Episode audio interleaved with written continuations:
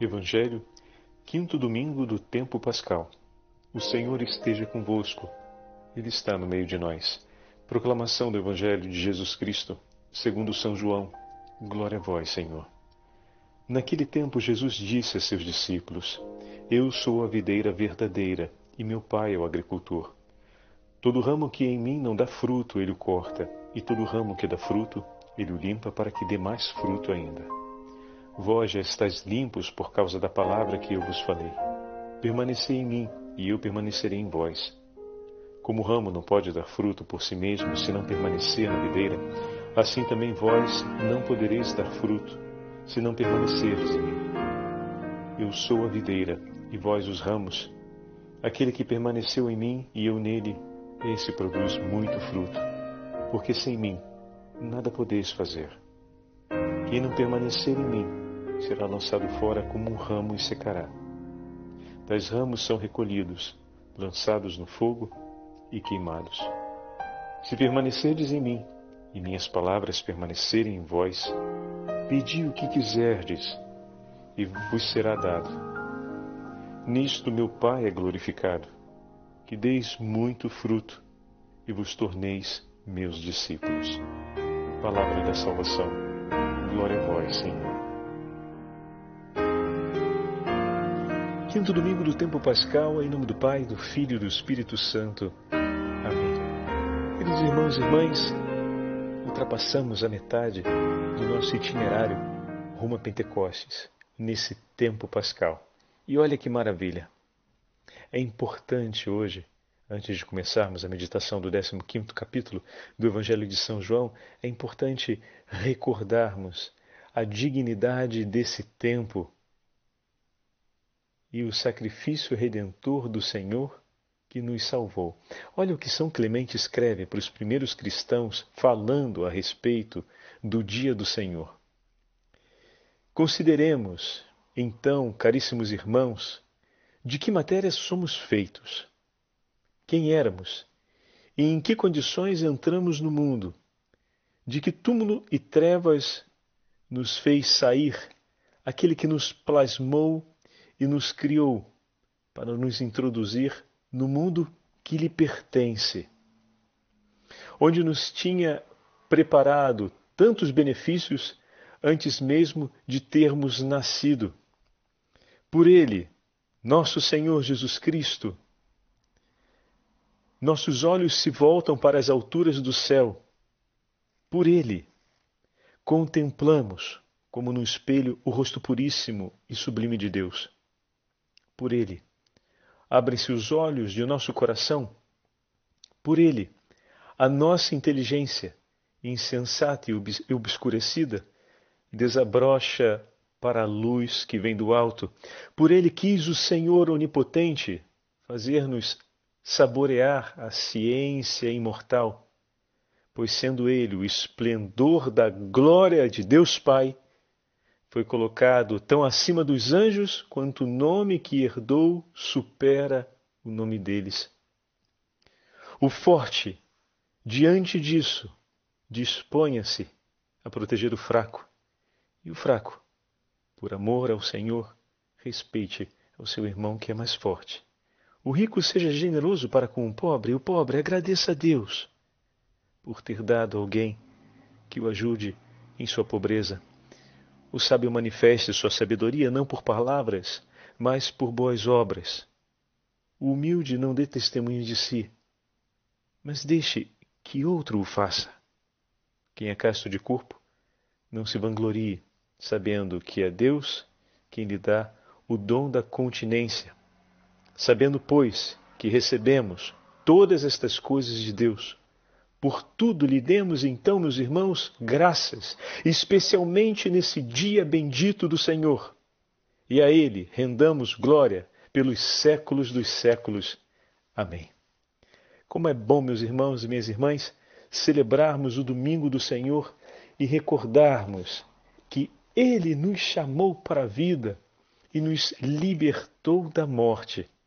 Cristo nos introduziu a vida dos santos. Esse itinerário do tempo pascal é o itinerário em que estamos perseverando na proposta de santidade que o Senhor nos faz, que está diretamente ligado àquilo que hoje o Senhor fala a seus discípulos, apresentando-se como a videira. E nós, como os ramos, como veremos daqui a pouquinho, seremos reconhecidos como parte dessa videira que é o Senhor pelos frutos gerados. E o fruto por excelência é a santidade, que se realiza através da fé e da esperança num dom total de caridade, no exercício concreto de uma vida que se faz entrega de amor a Deus em favor dos nossos irmãos e irmãs. Então, aproveitando ainda essa esse insight, queria trazer para vocês essas palavras tão belas. Estamos agora no século V, com São Máximo de Turim, que nos fala a respeito do dia do Senhor e nos recorda a esperança e a certeza de que em Cristo está a nossa paz. Ontem, a nossa meditação pelo dia de São José Operário nos fez reavivar o chamado a sermos homens e mulheres que promovem a unidade. Mas homens e mulheres que muitas vezes precisa olhar de maneira clara, mas com a clareza que vem da luz de Deus, para a própria vida e ali reconhecemos tantas feridas que podem estar presentes e por um instante pode parecer minar a nossa esperança. Não se desespere, não perca a esperança, pois o teu Senhor, como falávamos ontem, é por ti e veio por ti. Escreve São Máximo de Turim. Assim como a noite não pode absolutamente suceder ao dia celeste bendito da ressurreição do Senhor, também as trevas dos pecados não podem suceder à justiça e o amor de Cristo por nós. Meu irmão, minha irmã, guarda isso no teu coração.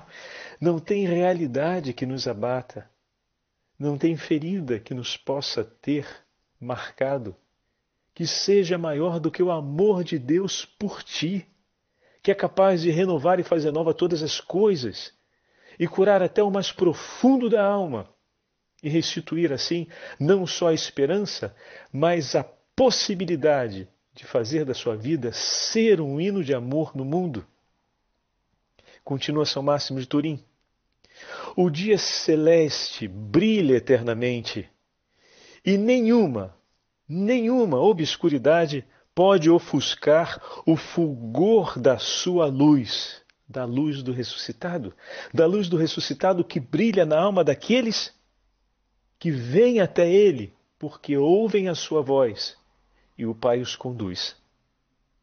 Do mesmo modo, a luz de Cristo resplandece e irradia sua claridade, e sombra alguma de pecado poderá então ofuscá-la.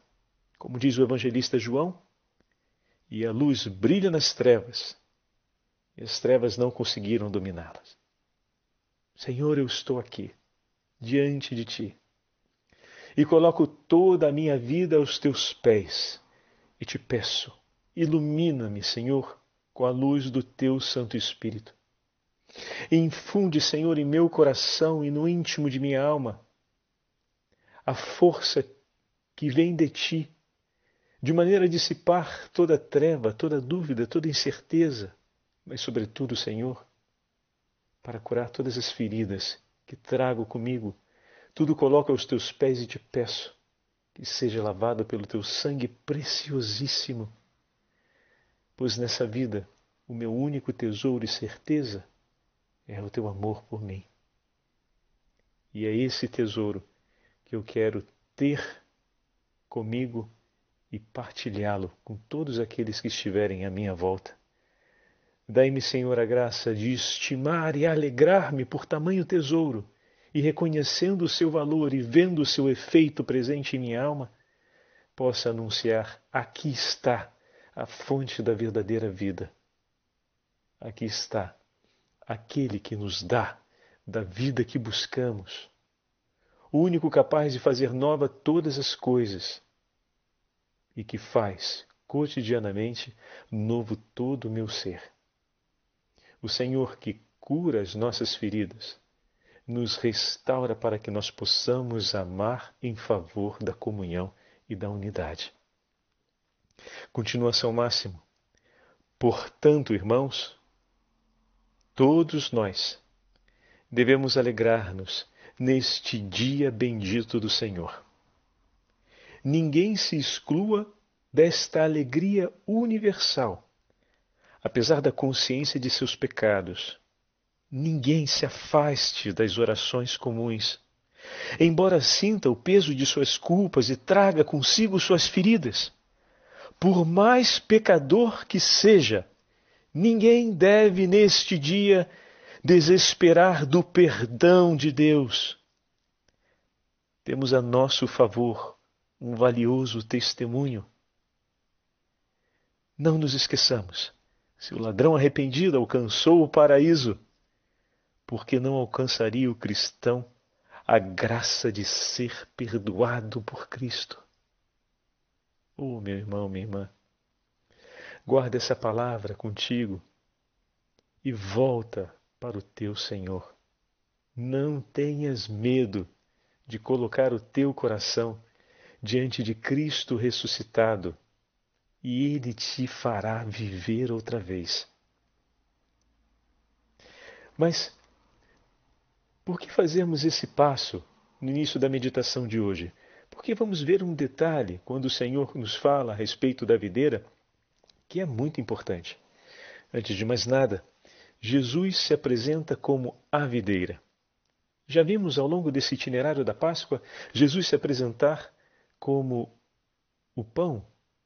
Jesus se apresentou ainda como a porta.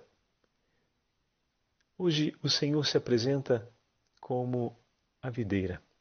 Se apresentou ainda como bom pastor, ele é a verdadeira videira, ou seja, a única capaz de oferecer a vida que procuramos.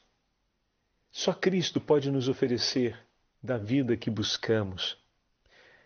No Antigo Testamento, Deus tem uma vinha, assim aparece narrado no profeta Isaías, a respeito da casa de Israel, a vinha do Senhor, como o próprio profeta fala. Porém, essa vinha não está à altura da dignidade do seu Senhor, que por ela oferece todo o seu cuidado, oferece inteiramente o seu amor e o seu zelo. Agora, porém, no Novo Testamento, Jesus, Jesus, o Filho de Deus, ele mesmo é a vinha, a vinha verdadeira, que está à altura da dignidade do amor de seu Senhor. Perceberam? Enquanto no Antigo Testamento a vinha não era à altura do amor entregue no cuidado devoto e na estima do proprietário, agora Jesus se apresenta como a vinha. Além de ser o novo Israel, na interpretação direta, trata-se da vinha à altura. Um senhor merecia ter uma vinha à altura de sua dignidade, seu próprio filho. E Jesus, hoje no Evangelho, nos chama à compreensão de que nós somos os ramos dessa vinha. Eu sou a verdadeira videira e meu pai é o agricultor. Todo ramo em mim que não produz fruto, ele o corta. E todo que produz fruto, ele o poda. Muito bem. Para que produza mais fruto, a poda tem uma finalidade o discípulo pode produzir frutos bons se permanece como ramo ligado ao tronco e se se deixa podar pelo agricultor. Olha que beleza. É uma dupla condição. Não apenas estar ligado ao tronco, ser um ramo unido, vinculado ao tronco, mas um ramo que se deixa podar.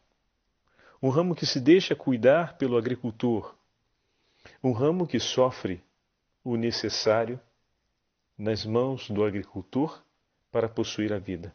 Como Deus, meus irmãos, tem o cuidado em nos podar. E como é importante termos a consciência disso.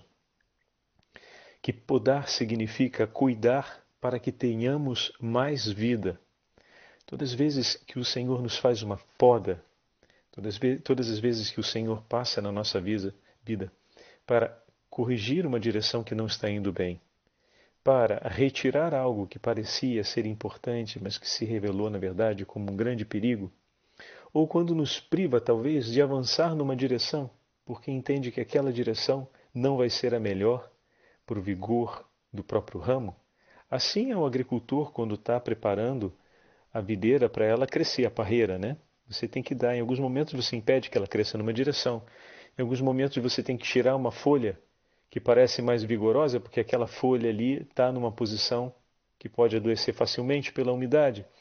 Em outros momentos você realmente corta para que não avance numa determinada direção a planta, e assim o agricultor vai, entre aspas, entendam por favor a expressão, agredindo a expectativa da planta para que ela tenha o melhor de si acontecendo. A poda, que pode parecer e é de fato uma perda imediata, se revela no tempo um ganho que não poderia ter sido conquistado espontaneamente, mas só pelo exercício atento do trabalho cuidadoso das mãos do agricultor. Por isso, Senhor, cuida da nossa vida. Mete a sua mão na nossa vida, meu Senhor.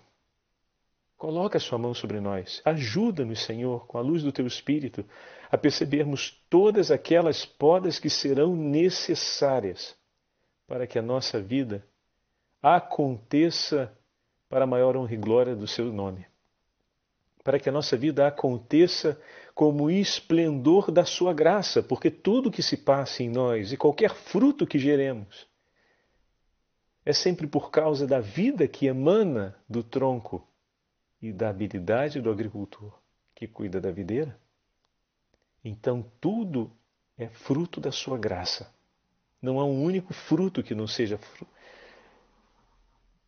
fruto de sua graça em nós. Tudo, Senhor, a ti pertence e é seu.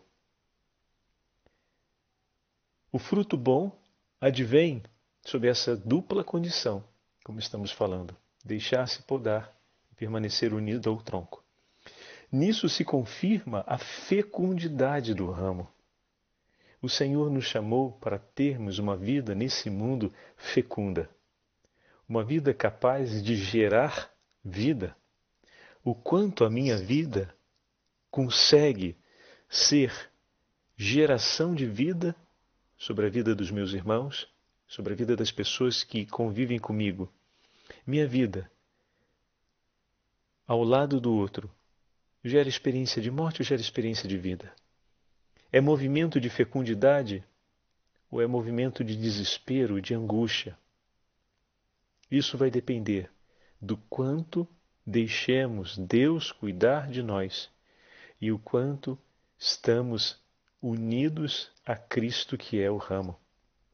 Muitas vezes podemos aceitar e desejar estar unidos a Cristo, mas toda vez que o Senhor, por meio da Sua palavra e na Sua sabedoria, age para podar-nos, resistimos e continuamos imperiosamente tentando impor nosso, nossa orientação, nossa expectativa, nossa vontade, resistindo às inspirações de Deus que não são jamais agressivas e violentas, são sempre sutis, mas como são interventos na verdade são sempre intensos e muitas vezes duros, e nós, se resistimos, vamos pouco a pouco, não escapando da poda, mas não deixando-nos podar, é diferente. E nisso vai se perdendo a fecundidade. Normalmente, um ramo começa a adoecer não porque ele foi retirado, ele perdeu a sua ligação com a videira, mas ele começa a adoecer quando ele não se deixa mais podar. Pois o agricultor pode ver, se uma folhinha começou a pegar um pouco de praga, ele imediatamente a corta. É uma perda para aquela planta, pois aquela folhinha poderia lhe render tanta saúde, mas aquele pontinho de inflamação ali poderia comprometer toda essa saúde, que agora está forte, mas que se vai avante, essa saúde daqui a pouco vai se tornar muito frágil. Entendem? Então, o ramo muitas vezes começa a secar não porque foi quebrado, mas porque não se deixa podar. Como é importante essa sensibilidade do estar nas mãos do Senhor para deixar Ele cuidar de mim. Isso impacta diretamente sobre a nossa fecundidade na vida cristã, a fecundidade de uma vida de santidade, a fecundidade de uma vida consagrada, a fecundidade de uma entrega no seio familiar. Um ramo se ligado à videira não se deixa cuidar, poderá se tornar estéril e com o tempo secará. Então será retirado pois uma vez seco, como o Senhor disse, ele será enfim cortado. Não mais será reconhecido como parte da videira, pois o que é evidente na aliança dos dois é a vida que flui entre eles. E isso é forte, né?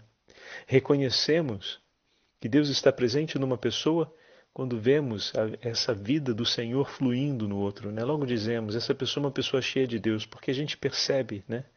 A gente logo recolhe a sintonia de vida, o fluxo de vida que tem ali. Essa vida, essa esperança, esse ânimo, esse entusiasmo, essa alegria, isso não vem de qualquer lugar. Isso só pode vir de Deus. A gente sabe identificar e reconhecer o fluxo da vida divina nos gestos e no testemunho de cada um de nossos irmãos e irmãs, e também com o tempo reconhecemos em nós. E se reconhecemos no outro e reconhecemos em nós, é para zelarmos por aquilo que vemos e que é de Deus e está presente em nós.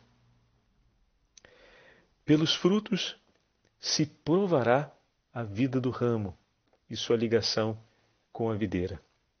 Viver em uma total dependência de Deus é o chamado do Evangelho de hoje. Pela fé e pela esperança, apoiando-se na palavra do Senhor e não na própria vontade, com projetos somente nossos e por nós mesmos. Mas viver na fé e na esperança, abandonar-se, em outras palavras, ao Senhor, como Ele mesmo diz, permanecer em mim, como eu em vós. Olha, é, é, é forte porque ao dizer como eu em vós, o Senhor está invocando aqui a memória da encarnação. Ele assumiu toda a nossa humanidade, exceto no pecado. Ou seja, nos tomou por inteiro. Então, permanecei em mim, como eu vos amei. Amai-vos uns aos outros, como eu vos amei. Permanecei em mim. Buscai amar-me. Ele nos ama e nos entrega a graça de participar no seu amor. Desse modo, como nós, na continuação do Evangelho, vamos ouvir, quer dizer, não na narrativa de hoje, né? Mas na continuação desse caminho, desse Evangelho de hoje, desse melhor, do 15 capítulo do Evangelho de São João, trata-se de uma autêntica comunhão de amizade. Essa referência que o Senhor faz é a referência não de um que se torna submisso pela força, mas que escolhe, pelo laço de amizade, viver a partir da voz de um outro. Eu quero viver, Senhor, a partir da Sua palavra. Eu quero viver na vida que o Senhor me propõe. Toma minha história ensina-me, Senhor, ensina-me a viver e a amar com um coração como o teu. Glória ao Pai, ao Filho e ao Espírito Santo, como era no princípio, agora e sempre. Amém. O Senhor esteja convosco, Ele está no meio de nós. Pela intercessão da Santíssima Mãe de Deus e dos santos apóstolos do Senhor, abençoe-vos o Deus Todo-Poderoso, Pai, Filho Espírito Santo. Amém.